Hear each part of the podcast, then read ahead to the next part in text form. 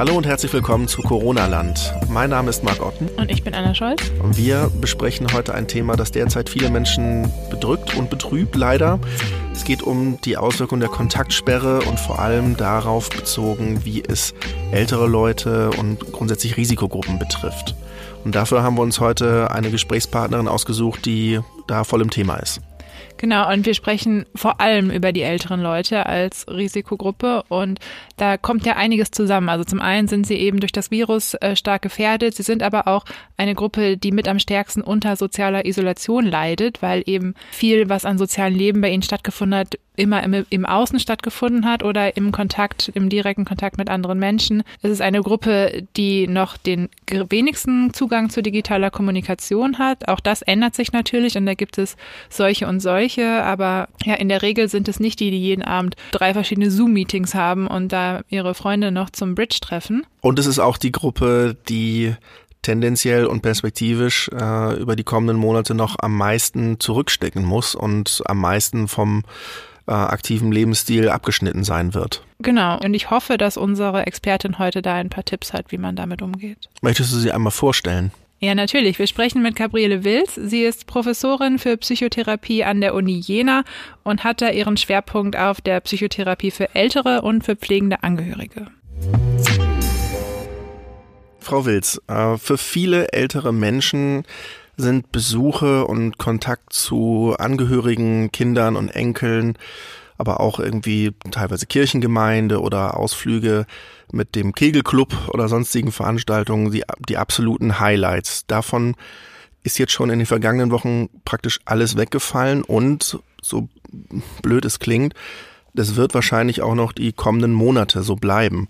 Vielleicht erzählen Sie mir einmal, was macht denn Isolation und Einsamkeit mit Senioren? Wenn wir so von den älteren Menschen sprechen, äh, wichtig ist auch dabei zu bedenken, das ist eine ganz große Gruppe, äh, also von der Zeitspanne her, ne? sagen wir mal, über 65 bis 100 ja. oder ja. Und, äh, und die Unterschiedlichkeit, wie Menschen das erleben und wie sie jetzt ihr Leben gestalten unter diesen besonderen Bedingungen, ist eben in dieser Gruppe enorm vielfältig und sehr unterschiedlich. Das, das erstmal nur so vorweg. Das finde ich ganz wichtig. Und es gibt ja auch eben Ältere, die sehr, sehr fit sind und eben kaum oder keine Vorerkrankungen haben, äh, versus ne, jüngere 40-, 50-Jährige auch, die ein höheres Risiko haben. Also das nur mal so vorweg. Aber Sie haben jetzt ja ähm, in die Frage gestellt, ne, was das so macht oder was sozusagen hier auch besondere ne, ähm, Schwierigkeiten der Isolation sein können.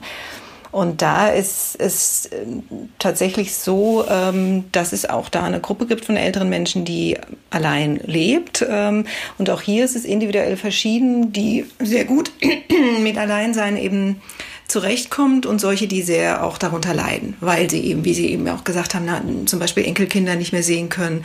Die üblichen schönen Zusammenkünfte in der Gruppe ne, mit äh, oder auch im Ehrenamt, ähm, da jetzt möglicherweise da große Einschränkungen sind. Wovon hängt das denn ab, wie gut Menschen damit umgehen grundsätzlich? Also hängt das mit dem Lebenswandel vor Corona auch zusammen?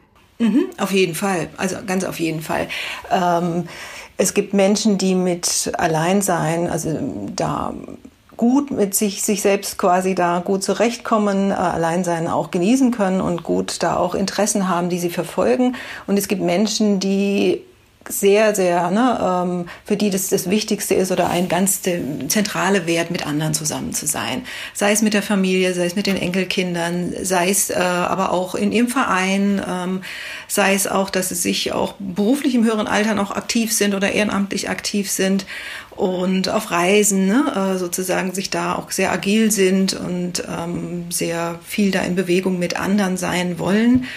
Und so ist es eben recht unterschiedlich. Für diejenigen, die das gerade, ne, dann die Einschränkungen, die das hart treffen, weil sie eben ne, ihre besonderen Interessen jetzt nicht verwirklichen können, da gilt es eben zu versuchen, hier ganz kreativ auch neue Möglichkeiten zu finden. Da gibt es ja auch viele Vorschläge, ne, die wir ja auch immer so auch schon im, im Fernsehen so sehen oder auch im Netz sehen, ähm, dass man eben nicht gänzlicher soziale Kontakte jetzt dann ganz ähm, aufgibt. Darum geht es ja nicht, sondern dass man neue und andere Formen findet.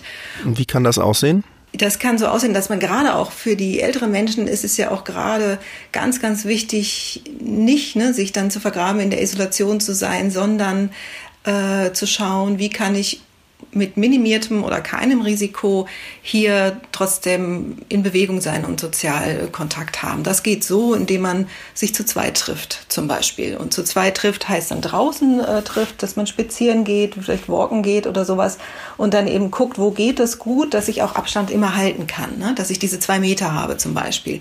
Das geht nicht in jedem Park, das geht nicht in jedem ne, ähm, Umgebung, da muss man eben schauen, wo passt es? Ähm, oder gehe ich dann doch lieber alleine walken zum Beispiel und treffe mich aber dann äh, mit jemandem im Freien. Ähm, und da ist natürlich auch sehr gut, dass die Parkbänke wieder genutzt werden können. Ähm, das, denke ich, war ja auch eine, ja, etwas, was überhaupt nicht sinnvoll oder passend ist, gerade für die Älteren, die sich dann auch mal ausruhen müssen und wollen. Oder auch Menschen mit Beeinträchtigung braucht man natürlich dann die Bank zwischendurch, um sich dann auszuruhen. Und die ist natürlich auch ideal, um sich dann auch mit Freunden oder vielleicht auch mit Familienmitgliedern, äh, wenn man jetzt keinen Garten hat zum Beispiel, das hat ja auch nicht jeder, dann auf einer Parkbank trifft und da eben auf den beiden Kanten, also ne, äh, in, in Entfernung sitzt oder dann eben auch mit Maske sich trifft und sitzt. Okay, also schon mal die Einsicht, man ist ja nicht weggesperrt, man kann rausgehen und sich zumindest mit einer Person zum, zum Beispiel zum Spazieren treffen. Nun kann man nicht den ganzen Tag spazieren gehen und dann ist das Wetter vielleicht auch mal schlecht.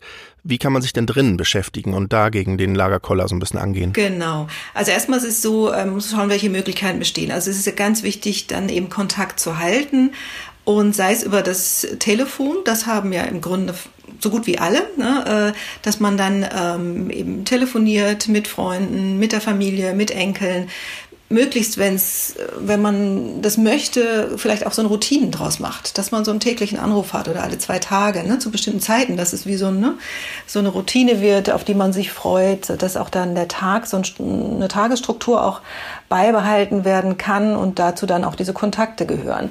Es gibt sehr, sehr viele ältere Menschen, die sehr fit sind und sehr gut ausgestattet sind hinsichtlich auch Tablets und ähm, ne, Internet und sozusagen da auch Videotelefonie ähm, gut funktioniert. Ähm, also per Video man Kontakt halten kann zu Freunden und zur Familie. Das ist natürlich ideal, wenn das geht. Das haben viele, aber nicht alle. Und hier ist es, denke ich, so, dass wir auch so einen Appell letztlich an ähm, ja, Unterstützung zu organisieren, gerade für die Menschen im alten und höheren Alter, die finanziell nicht die Möglichkeit haben für Internet und Tablets und vielleicht auch sich noch nicht so auskennen, dass man da Möglichkeit findet, das langfristig jetzt aufzubauen. Also das, denke ich, wäre ein ganz wichtiger ganz wichtiges Mittel, um hier Kontakt halten zu können. Und nicht alle haben das sozusagen aus finanziellen Gründen oder vielleicht auch aus Gründen, dass sie es noch nicht so ne, erklärt bekommen haben, die Möglichkeit. Ähm Würden Sie da denn jetzt die äh, Politik in die Pflicht nehmen oder eher ähm, soziale Einrichtungen? Wie könnte sowas aussehen? Genau beides und würde hier auch unbedingt hinzunehmen, nicht nur die Privathaushalte, es sind ja viele Einpersonenhaushalte im, im Alter, nicht nur, aber auch viele, um, so dass äh, da das in Blick genommen wird und die Pflegeheime natürlich, total wichtig. Also die Pflegeheime haben zum Teil, sind sie gut ausgestattet oder jetzt aufgerüstet, aber zum Teil haben sie auch kein WLAN, so dass selbst wenn ja. ältere Menschen Privattablets haben, es gar nicht nutzen können. Das muss unbedingt nachgerüstet werden. Und es gibt Pflegeheime, die noch nicht genug Tablets auch haben. Viele haben das jetzt auch organisiert, zum Teil auch über Spendenaktionen oder so. Aber ich denke, das ist ganz wichtig. Also, dass da wirklich äh, da die Geräte vorhanden sind, WLAN vorhanden ist, dass das, das ist ganz zwingend, ganz wichtig, eine Möglichkeit. Weil in der Tat ist es ja in Pflegeheimen nochmal die, die Eingrenzungen also die, die Sicherheitsvorkehrungen größer als in den Ein- und Zwei-Personen-Haushalten zu Hause, ja, weil die müssen natürlich das Infektionsrisiko da minimieren. Das ist nachvollziehbar und von daher ist da nochmal die technische Ausstattung noch wichtiger. Ja, ich kann da vielleicht nochmal ein paar Zahlen einwerfen. Die hatte ich nämlich heute früh noch gelesen und die haben mich ziemlich schockiert, dass es 2018 eine Studie gab, äh, die besagt, dass es nur in 37 Prozent aller Pflegeheime in Deutschland überhaupt WLAN gibt und davon sind nur 11 Prozent für die Bewohner kostenlos, was ja eigentlich ein absoluter Skandal ist. Ja, das stimmt. Und das äh, ne, erfahre ich auch hier ne, von Pflegeheimen, die das jetzt versuchen ne, nachzurüsten, aufzurüsten, aber da fehlen dann auch Geräte zum Teil. Ne? Also das ist etwas, was unbedingt in Blick genommen werden muss, dass das äh, nicht nur die Schulen, natürlich sind die Schulen auch wichtig mit Digitalisierung, aber die Pflegeheime hatte man überhaupt gar nicht im Blick ne, in dieser Hinsicht. Ja. Und das finde ich jetzt, ist jetzt enorm wichtig, ähm, weil da sind eben die Vorkehrungen ja extrem streng und das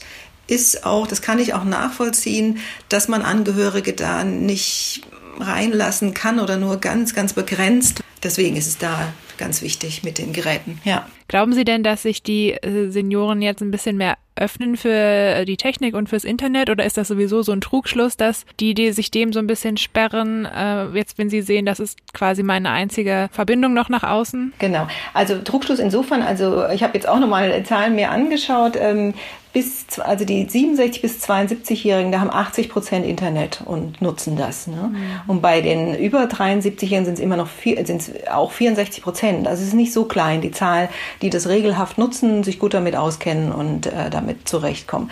Dennoch äh, ist es gerade die Gruppe der dann noch älteren, also über 84-Jährige, da sind es so etwa 39 Prozent, auch immerhin. Ne? Ähm, mhm. Aber da gibt es dann doch halt noch eine Gruppe von 60 Prozent oder sogar auch noch mehr, je nach Bildungsgrad tatsächlich und eben auch, wo die finanzielle Ausstattung ist. Ähm, hochaltrige ältere Frauen, die ähm, jetzt ganz geringe Renten haben und sich so Geräte nicht leisten können oder Internet oder vielleicht auch das noch nicht so ähm, da erklärt bekommen haben, sind da besonders betroffen. Und für diese Gruppe ähm, müsste man entweder finanzielle Möglichkeiten schaffen, dass das möglich ist und auch eine Anleitung. Man könnte auch schauen, ob die Angehörigen da dann auch unterstützen können. Ähm, aber hier sozusagen da auch finanzielle Unterstützung zu, dafür zu sorgen, wäre sicherlich hilfreich und sinnvoll. Gleichzeitig aber auch auszubauen, die Möglichkeiten, wie geht es ohne Internet zu unterstützen. Also, dass man diese Gruppe nicht vergisst, äh, die da keinen Zugang hat äh, dass man die, da gibt's ja auch so Aktionen, ne, ähm, dass man Nachbarschaftshilfe, Zettel an die Türen pinnt oder über Flugblätter, Faltblätter ne, ähm, darüber informiert, dass es Hilfen gibt fürs Einkaufen oder sonstige Dinge. Das ist ganz wichtig. Oder dann eben auch im privaten Bereich, familiär oder im Freundeskreis, dass man auch auf traditionelle ne, Mittel dann auch sich besinnt für diese Personen, die nicht so ähm, da den Zugang haben mit Internet. Briefe schreibt, Postkarten verschickt, Pakete verschickt, ähm, telefoniert. Ne? Ähm, das sind jetzt alle schon mal ganz gute Optionen, wie man irgendwo Kontakt halten kann, wenn man zumindest auch, wenn man noch so ein bisschen aktiv auch am Leben teilnehmen kann, gerade auch was die technische Seite angeht. Das ist schon mal eine Herausforderung, wenn das jetzt nicht geht und gerade auch ähm, in der Situation im Pflegeheim, wo viele Menschen eh schon nicht mehr ganz selbstbestimmt leben, sondern auf Programm und Kontakt zum Pflegepersonal angewiesen sind, Vielleicht können Sie einmal schildern, wie ist die Situation dort, wo jetzt äh, quasi alles an Programmen mehr oder weniger weggebrochen ist, kaum noch Ausflüge oder praktisch keine Ausflüge mehr stattfinden und auch Angehörige nicht mehr vorbeikommen dürfen. Was passiert da mit Menschen, die dort wirklich isoliert sind und, und ausgeschlossen sind von der, von der Umwelt? Also da ähm, ist es so, gibt es auch kreative Ideen und viele, viele Aktivitäten, da äh, sozusagen trotzdem Aktivitäten aufzubauen. Sei es darüber, dass es über eben ja auch über sozusagen Videoangebote, so Bewegungsübungen oder sowas, ne, gehen ja dann auch in Ein- oder Zweiergruppen, ne, dass man sozusagen in kleineren Gruppen was anbietet oder, oder eben über dann Filme ähm, oder Videos als Anleitung sozusagen, die man dann ja auch jeweils im Zimmer ne, machen kann, Bewegungsübungen zum Beispiel oder so etwas, ähm, Anleitung. Das geht dann, wenn man die technischen Voraussetzungen hat und so etwas abspielbar ist quasi oder wenn man die personellen Voraussetzungen hat in kleinen Kleinstgruppen, also zu zweit oder so in einem großen Raum ähm, auch was zusammen zu machen. Oder auch sowas, ne, solche Angebote wie Gesprächsgruppen oder Sitztanz, wenn man das äh, in kleinen Gruppen machen könnte. Allerdings geht das meistens ja personell nicht. Das ist ja oftmals dann schwierig, weil sowieso schon vorher ja die personelle Decke gering war. Ähm, mhm. Das ist von daher ein großes Problem. Das ist auch nicht gelöst, aber da ist es wichtig, hier jetzt das auch zum Anlass zu nehmen, um über mehr personelle Ressourcen natürlich nachzudenken und eben solche Möglichkeiten ja, der, der technischen Unterstützung. Äh, was es auch gibt, ähm, ein ganz großes Thema ist natürlich dann auch Menschen mit Demenz, die dann solche, wenn man jetzt da Filme über Anleitung zur Bewegung, das würde ja nicht verstanden werden. Ja, da braucht man ja dann noch mal extra auch sozusagen ähm, Zugang und Möglichkeiten des Kontaktes. Hier gibt es eben, wir haben noch eigene Projekte zu Möglichkeiten, dass man über so ähm, ähm, Kopfhörer so Lieblingsmusik hören lässt. Ja, Das ist etwas, was das Wohlbefinden fördert, was man alleine hören kann. Äh, schöne Musik, die sozusagen, die einem immer biografisch gut gefallen hat, äh, die einen sozusagen belebt. Das ist auch für Menschen mit Demenz etwas, was sehr wohltuend und schön ist. Heißt aber natürlich auch, dass man hier wieder Personal braucht, das ne, solche Geräte bespielt, äh, so Playlisten zusammenstellt. Aber das wäre etwas auch, was Ehrenamtliche vielleicht außerhalb zusammenstellen könnten. Also da ist viel ne, ähm, Aktivität, aber auch Engagement gefordert, aber auch natürlich auch Unterstützung in personellen Ressourcen. Jetzt haben Sie die Menschen mit Demenz gerade schon mal angesprochen. Wie erklärt man denen denn die Lage jetzt oder erklärt man denen die Lage überhaupt?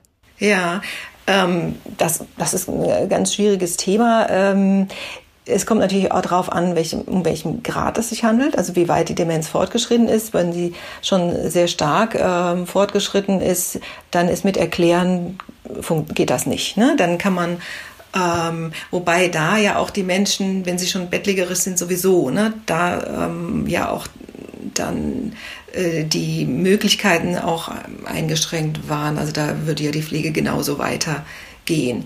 Bei Menschen, die äh, in einem mittleren Stadium sind, die eigentlich auch regelmäßig Besuch bekommen haben, ne, da ist es natürlich sehr, sehr viel schwieriger, herausfordernder. Und man muss hier überlegen, gibt es Möglichkeiten mit den Hygienemöglichkeiten, Maßnahmen zu treffen, dass vielleicht doch hier eingeschränkt mit einer Person Besuch möglich ist, vielleicht dann eben auch im Freien zum Beispiel, ja, dass man da ähm, mit Maske natürlich dann, aber wobei hier auch, also es ist ein un unglaublich schwieriges äh, Gebiet, weil die Masken manchmal auch als erschreckend erlebt werden. Ja, mhm.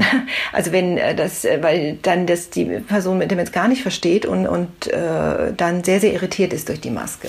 Hier muss man experimentieren. Vielleicht liegt daran, dass die Maske von der Farbe her, ne, schwarze Maske, vielleicht bedrohlicher wirkt, ja, als äh, eine mit Blumenmuster oder so. Das sind tatsächlich, vielleicht wirkt jetzt als Kleinigkeit, es könnte aber sein, dass es hilfreich ist, dass man hier eine helle, freundliche Maske hat, ja. Ähm, und mit dem Abstand halten, äh, ist es natürlich dann, das wird nicht verstanden, schwierig, ja.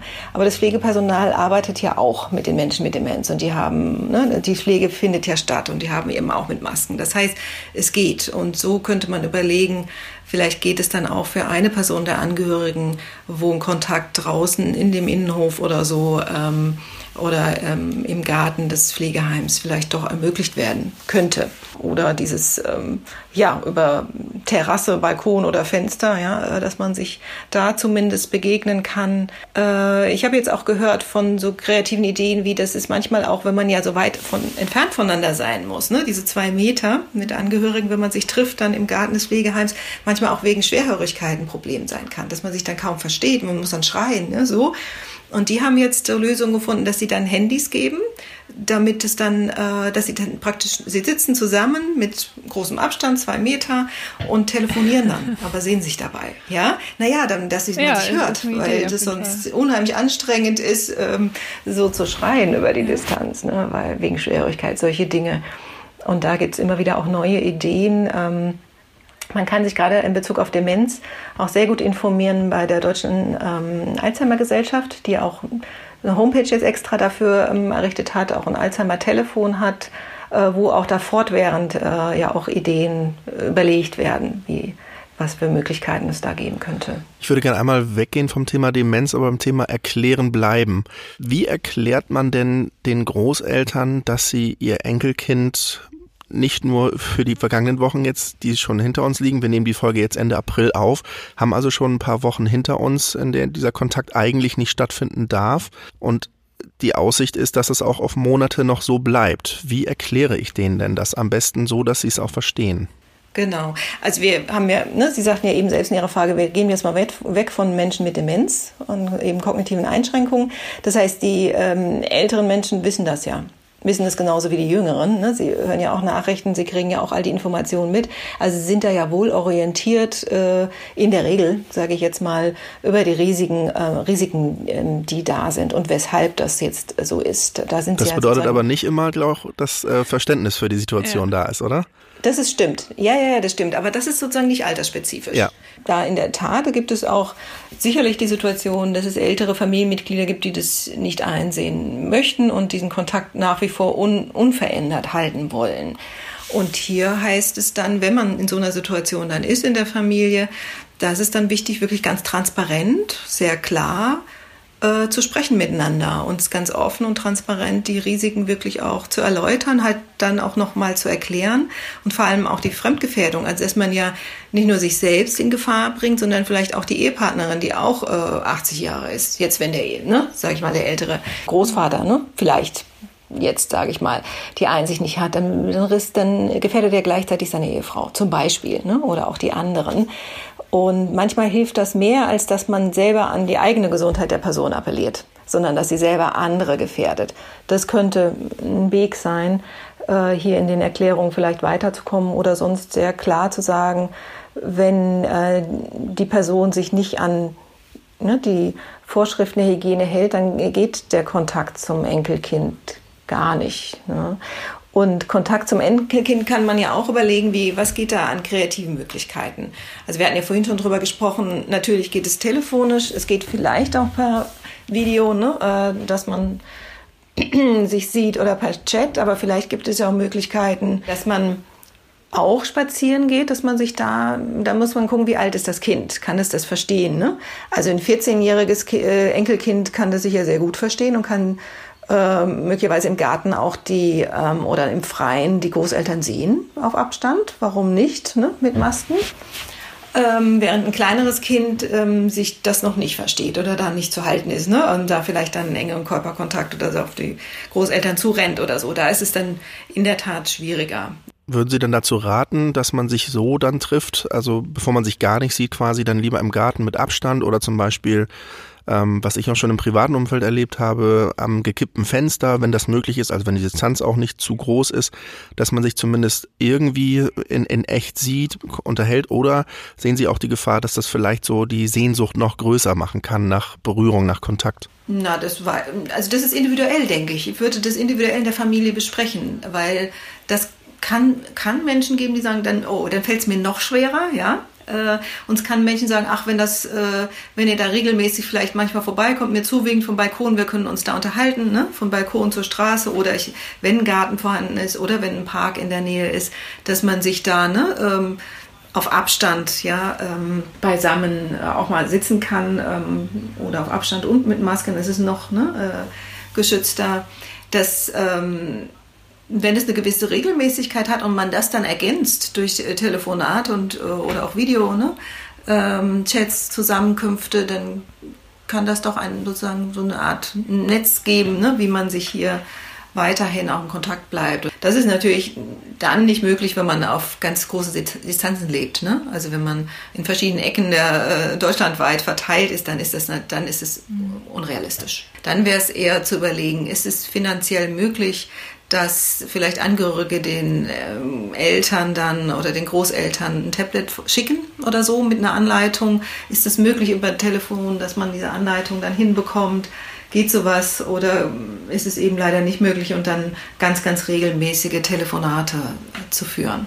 Und mal Fotos zu schicken oder so. Also dann auch so Routinen einführen, irgendwie wir sprechen jeden Sonntag und jeden Mittwoch. Genau, und dann möglichst dichte Routinen, mhm. äh, ne? das ist, äh, wenn das machbar ist. Und gleichzeitig aber auch dann äh, die Großeltern oder Eltern ermutigen, andere Kontakte, wenn man weit weg wohnt, ne?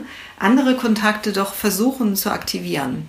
Also dann eben die Vereinsmitglieder oder die äh, Personen aus dem Chor oder die Nachbarn, ne? wo ja alle jetzt doch recht solidarisch miteinander sind oder offener auch. Ne? Das beobachtet man ja auch, dass man da versucht, äh, da zu ermutigen oder zu motivieren, hier die Kontakte versuchen gut zu aktivieren, zu pflegen, ähm, indem man dann eben nachbarschaftlich ne, über sozusagen über den Balkon mhm. oder ähm, auf Distanz vor dem Haus ne, oder so, dass man da zumindest dann ähm, ein paar Worte wechseln kann oder einen kleinen, ne, kleinen Plausch halten kann. Je länger dieses Kontaktverbot anhält, desto öfter äh, stößt man auf Warnungen, auf Artikel, die besagen, man soll das nicht unterschätzen, wie gefährlich auch einfach die Isolation ist für Menschen, gerade für ältere Menschen, physisch sowie psychisch. Können Sie da ein bisschen erklären, was da die Gefahren sind? Auf jeden Fall. Also es ist tatsächlich so, dass soziale Isolation, ähm, kein Kontakt, dass das äh, gesundheitsgefährdend sein kann. Also dass es Depressionen ähm, begünstigen kann, auslösen kann. Und eben ja ganz wichtig für die Gesundheit ist, äh, in Kontakt zu sein, äh, aktiv zu sein, auch mit anderen. Also von daher, das ist nicht zu unterschätzen, das ist ähm, wirklich ähm, ein ganz, ganz wichtiges Thema. Und dann eben über diese Wege, ne, die wir eben ja auch schon besprochen haben, äh, da versuchen Kontakt zu halten. Und äh, oder auch das äh, Silbertelefon, ne, für wo Menschen anrufen können und einfach auch mal sprechen können mit jemand anderem, so so etwas dann auch zu nutzen, ältere Menschen darüber zu informieren, dass das gibt. Ja, da können Familien auch äh, helfen. Und ganz alleinstehende Ältere, die dann besonders, denke ich, gefährdet sein könnten, wo die Familien weit weg ist oder vielleicht keine oder wenig Familienangehörige da sind, die sich kümmern können. Da ist es natürlich gut, wenn möglichst intensiv ähm, quartiersmäßige, ne, regionale äh, Hilfsangebote intensiv vorhanden sind oder intensiviert werden. Sei es jetzt die, ne, das, was vorbeigebracht wird jetzt, das ist ähm, Lebensmittel oder so, aber eben auch, dass Möglichkeiten des Kontakts darüber informiert wird. Also Telefonmöglichkeiten, dass ich telefonieren kann oder eben ähm, ja der Angebot von den Nachbarn, ne, dass man sich vielleicht mal auf Entfernung unterhalten kann. So etwas ist dann sicherlich sehr, sehr wichtig und hilfreich. Und was mache ich jetzt als Angehöriger, wenn ich merke, äh, der Oma oder dem Opa, dem geht's irgendwie gar nicht gut, der ist nicht gut zurecht, äh, an, an wen wende ich mich oder wie gehe ich da erstmal mit, mit um? Erstmal ähm, ist es gut, möglichst offen auch zu fragen, wie geht's dir gerade? Was ist gerade mit dir los? Also eine offene Frage zu stellen, um mehr herauszubekommen, was ist mhm. gerade, ja? Also ich habe den Eindruck, dir geht's nicht gut. Ähm, was ist gerade los? Kannst du mir erzählen? Dass man dann ähm, versucht, die Person ins Erzählen zu bekommen, um herauszufinden, was ist jetzt gerade? Also was ist gerade das, was besonders bedrückt oder niedergeschlagen macht, wenn das das ist oder sind es Schmerzen, ein Problem mit dem Schlaf oder ist es vielleicht eine depressive Verstimmung oder, oder entwickelt sich gerade gar eine Depression. Ja. Das kann man ähm, versuchen, der ein bisschen zu erspüren, wie, wie schwerwiegend ist das. Natürlich kann man jetzt Angehörige nicht zumuten, dass sie eine Depression diagnostizieren könnten. Ne? Ähm, das nicht, aber sie könnten vielleicht an dem Unterschied merken, wie freudlos ne, ist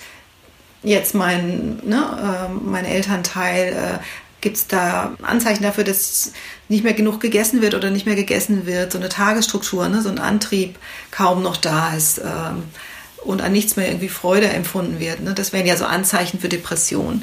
Und da gibt es dann auch wiederum, also wenn da der, der Eindruck ist, es ist schwierig gerade, es ist schlimm, es ist ganz, ja, da werden vielleicht sogar Suizidgedanken geäußert, ja. Dann gilt es, den ärztlichen Bereitschaftsdienst zum Beispiel ähm, zu informieren oder den Rettungsdienst, wenn es ganz gravierend klingt. Dann gibt es aber auch äh, im Netz für die Angehörigen, um sich zu informieren, äh, auch gute Homepages, zum Beispiel den Familiencoach Depression von der AOK. Der ist kostenfrei, muss es nur eintippen und schon hat man das. Und da kann man auch so ähm, Anhaltspunkte dafür bekommen, woran erkenne ich das. Ein bisschen ausführlicher, als wir es jetzt ne? Ähm, ja. jetzt hier telefonisch besprechen können, ist es der sehr gut erklärt, auch mit Videos und äh, wie kann ich damit umgehen. Ähm, das ist natürlich vor Corona entwickelt, ja, also deswegen passt nicht alles, aber dieses so Hinweise, woran erkenne ich das und wie gehe ich da, wie kann ich so ein Gespräch vielleicht ganz gut führen, die würden man ja auch transferieren können auf ein Videotelefonie oder so normales Telefon. Ist Weinen schon ein, ein Alarmsignal? Weinen allein nicht. Weinen, also Weinen kann ja auch hilfreich sein, dass ich da meine Sorgen und Ängste auch mal oder Trauer freien Lauf lasse. Das kann auch entlasten, Weinen. Mhm. Also Weinen allein würde jetzt noch kein Zeichen für Depression sein, sondern das kann ein Zeichen dafür sein, dass ich mit meinen Gefühlen ne, offen umgehe. Und das kann auch was Gutes sein, wenn man auch gemeinsam am Telefon weint, so, ne, so traurig das ist, aber das kann auch entlasten, dass man das mal rauslässt, ne, los wird, mit jemandem auch teilt am Telefon, ne, wenn man da weinen hört. Also da würde ich dann ähm, eher erstmal natürlich empathisch darauf eingehen ne, und äh, aber nicht das gleich abwiegeln, sondern an die Person auch weinen lassen. Welche Rolle spielt denn ohnehin das Thema Verständnis, auch gerade wenn ich so erkläre, ja, wir können uns und deinen Enkel wahrscheinlich auch die kommenden Monate erstmal nicht sehen und zumindest nicht drücken? Ja, da auch Verständnis, ne? also auch äh, das offen auch mitteilen, dass, dass man auch, äh, in der Regel ist es für die Eltern selbst, ne? äh, ja dann auch schwer, dass die Großeltern nicht mehr ne? dabei sein können, auch nicht mithelfen können zum Teil. Ne? Viele sind da ja da auch sehr, sehr engagiert gewesen ähm, und dass man da offen sich auch darüber austauscht, wie schwer das jetzt ist, ja, ähm, und diesen Gefühlen auch mal Raum gibt, sich darüber auch zu sprechen, ja, dass es schwer ist. Und gleichzeitig dann, das ist das eine. Und so ein anderes Thema, was ähm, hierbei auch hilfreich ist, ist, äh, was wir in der Psychologie Akzeptanz oder radikale Akzeptanz nennen. Das ist, äh, es ist jetzt eine Situation, die ist so, die ist nicht zu ändern. Also wir müssen jetzt damit umgehen lernen. Und es hilft sozusagen jetzt nicht damit zu hadern. Und es heißt nicht, dass wir jetzt resignieren und hoffnungslos werden, aber es hilft auch nicht sozusagen ständig sozusagen damit zu hadern, sondern äh, das nimmt uns Kraft und Energie, sondern jetzt ja, festzustellen, das ist jetzt so. Ich kann jetzt, wenn das, ne, wenn die Enkel 400 Kilometer weiter weg sind ne, und vielleicht auch noch ganz, ganz klein sind und sich nicht an solche Regeln halten könnten, dann kann ich die jetzt über Monate vielleicht nicht sehen, dann ist das so. Und, ähm, und dann zu überlegen, wie kann ich damit umgehen, ohne dass ich dadurch ne, ganz hoffnungslos werde. Das, ne, das ist Akzeptanz und die ist nicht leicht, ähm, aber das ist ein Weg, der hier wichtig ist. Ja. Äh, wie ist denn so Ihr Ausblick auf die nächsten Monate, wenn wir jetzt davon ausgehen, dass, naja, dieses Jahr wird es bestimmt keinen Impfstoff geben und solange es keinen Impfstoff gibt, ist gerade für die Hochrisikogruppe wahrscheinlich das Kontaktverbot noch sehr lange äh, Realität. Wie glauben Sie denn, ähm, wird sich das noch auswirken auf, ja, auf uns als Gesellschaft und vor allem auch auf die älteren Menschen? Mhm.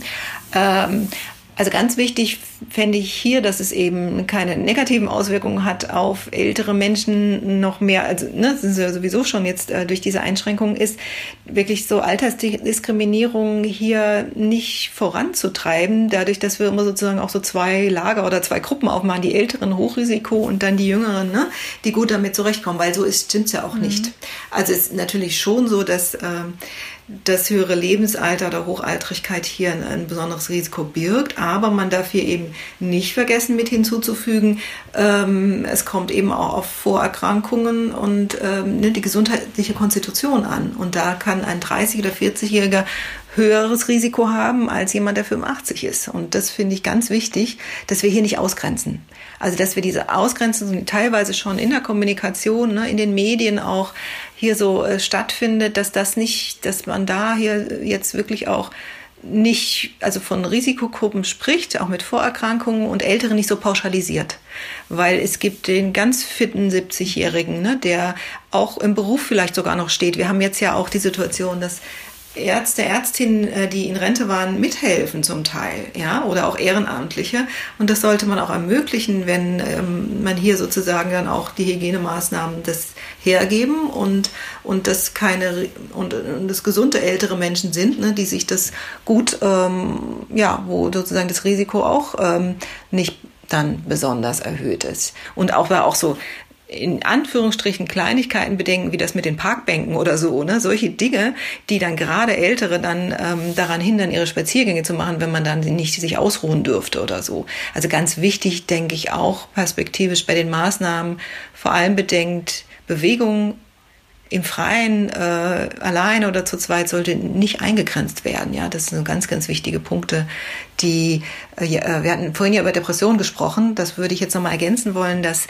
antidepressiv wirkt auch Bewegung innerhalb des Hauses wie außerhalb unheimlich wichtig. Regelmäßige Bewegung äh, ist neben den sozialen Kontakten, dem ne, da sozusagen ähm, ja äh, in Kontakt zu bleiben, ist Bewegung auch ein ganz, ganz wichtiger Punkt.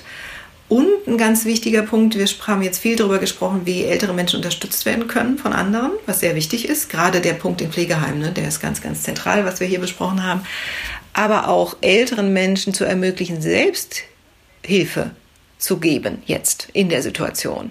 Sei es ehrenamtlich, sei es, äh, es gibt ja auch ganz, ganz viele ältere Menschen, die als pflegende Angehörige sowieso ne, äh, Hilfe in häusliche Hilfe leisten, jeden Tag. Ähm, die das nach wie vor auch tun.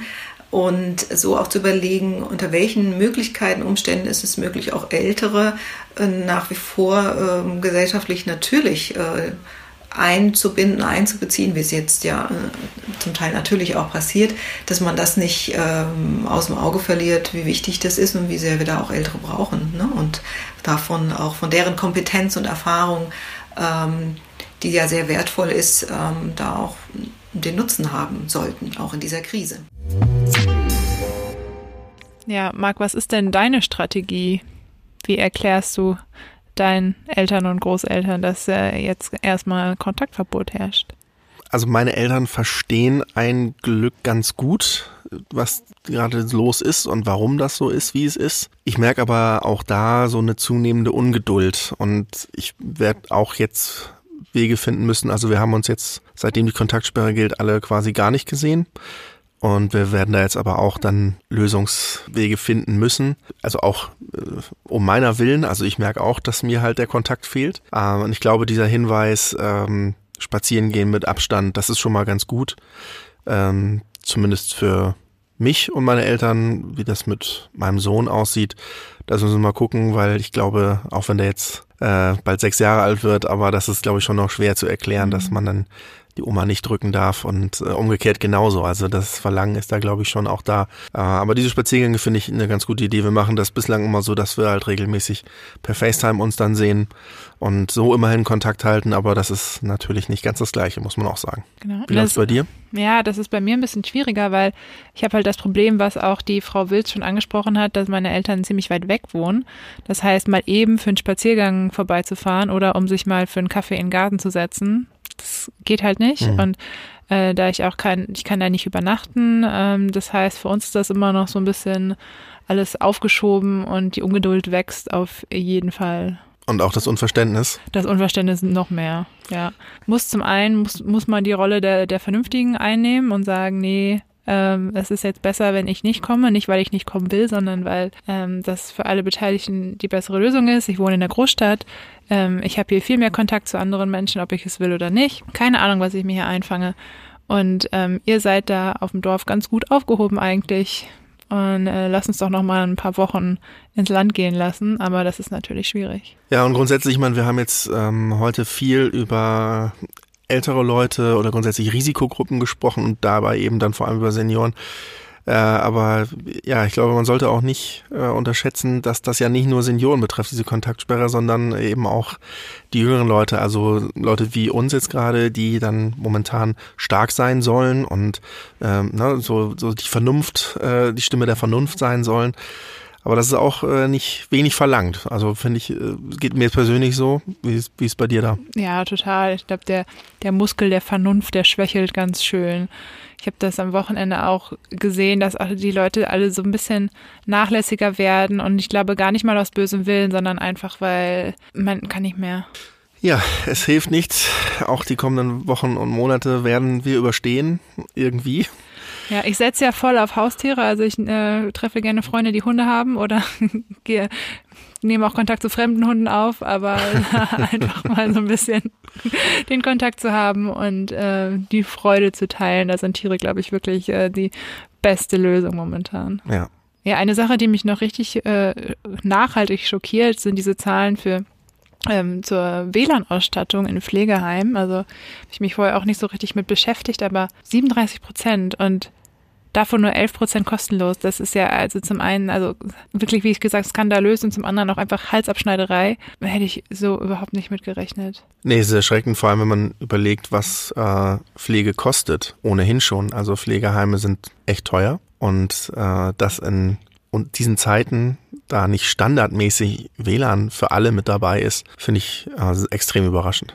Ja, dort, wo Menschen 24 Stunden leben und wo sie sowieso schon wenig Kontakt äh, zur Außenwelt haben und zu Angehörigen, das zu ermöglichen, das wäre doch wirklich ein Minimum. Ja gut, ich meine, auch das ist wieder ein Schwachpunkt und eine Baustelle, den die Corona-Krise offengelegt hat. Ist ja nicht die erste. Ja. Äh, gerade beim Thema Digitalisierung in Deutschland äh, fällt das ja immer wieder auf, was Thema Homeoffice angeht, was Thema Homeschooling angeht und offensichtlich auch das Thema äh, Digitalisierung in Pflegeheimen. Auch da, Frau Wilz hat gesagt, ist jetzt die Politik auch gefordert und muss daran. Und ähm, das äh, ist dann wiederum die Chance, die so eine Krise dann mit sich bringt, um auf, auf solche Versäumnisse der Vergangenheit aufmerksam zu machen. Ja, ich vermute allerdings, dass hier die schwächste Lobby von allen vorhanden ja, ist. Ja, das mag gut sein. Ja, was mir noch am Herzen liegt, um einmal den Moralapostel zu spielen, äh, so an die Leute, die meinen, äh, warum kann man nicht einfach nur die Alten und Kranken äh, isolieren, damit alle anderen ihr Leben lustig weiterleben können. Das finde ich eine unfassbar herzlose Einstellung und man sollte nie vergessen, jeder von uns wird hoffentlich auch irgendwann mal alt sein. Es ist nie ausgeschlossen, dass es so eine Situation noch einmal gibt. Und wenn man nur ein bisschen empathisch ist und sich einmal vorstellt, jetzt gerade einer, ein Mensch aus der Risikogruppe zu sein und zu hören, ja, komm, sperr den weg, damit ich lustig leben kann, das möchte, glaube ich, keiner irgendwie sich vorstellen. Äh, ich auf keinen Fall. Und ähm, deshalb vielleicht auch nochmal da an die Leute, die so denken, vielleicht nochmal einfach drüber nachdenken, ob das wirklich so eine besonders clevere Haltung ist. Ja, oder ob das nächste Virus vielleicht nicht genau dich trifft als Risikogruppe oder es gab ja schon das Zika-Virus, was besonders gefährlich für schwangere Frauen war. Also man ist einfach nicht davor gefeit und dazu kommt auch einfach noch, dass äh, man nur, weil man jetzt jung und agil ist, nicht gefeit ist vor diesem Virus. Man hört immer wieder, dass es auch schwere Verläufe bei jungen Menschen gibt, die keine Vorerkrankung hatten. Also das ist äh, wirklich nicht auf die leichte Schulter zu nehmen. Absolut. In diesem Sinne, eine heute nicht besonders fröhliche Folge. Aber ich würde sagen, wir sind am Ende. Folgen Sie uns gerne auf. Ja, wir sind am Ende auf jeden Fall ja. für heute. Äh, folgen Sie uns gerne in der Podcast-App Ihres Vertrauens. Genau, äh, hinterlassen Sie uns eine nette Bewertung. Und wenn Sie Fragen oder Anmerkungen haben, dann schicken Sie die an audio.noz-digital.de. Und vor allem heute mehr denn je, machen Sie das Beste draus. Bis zum nächsten Mal.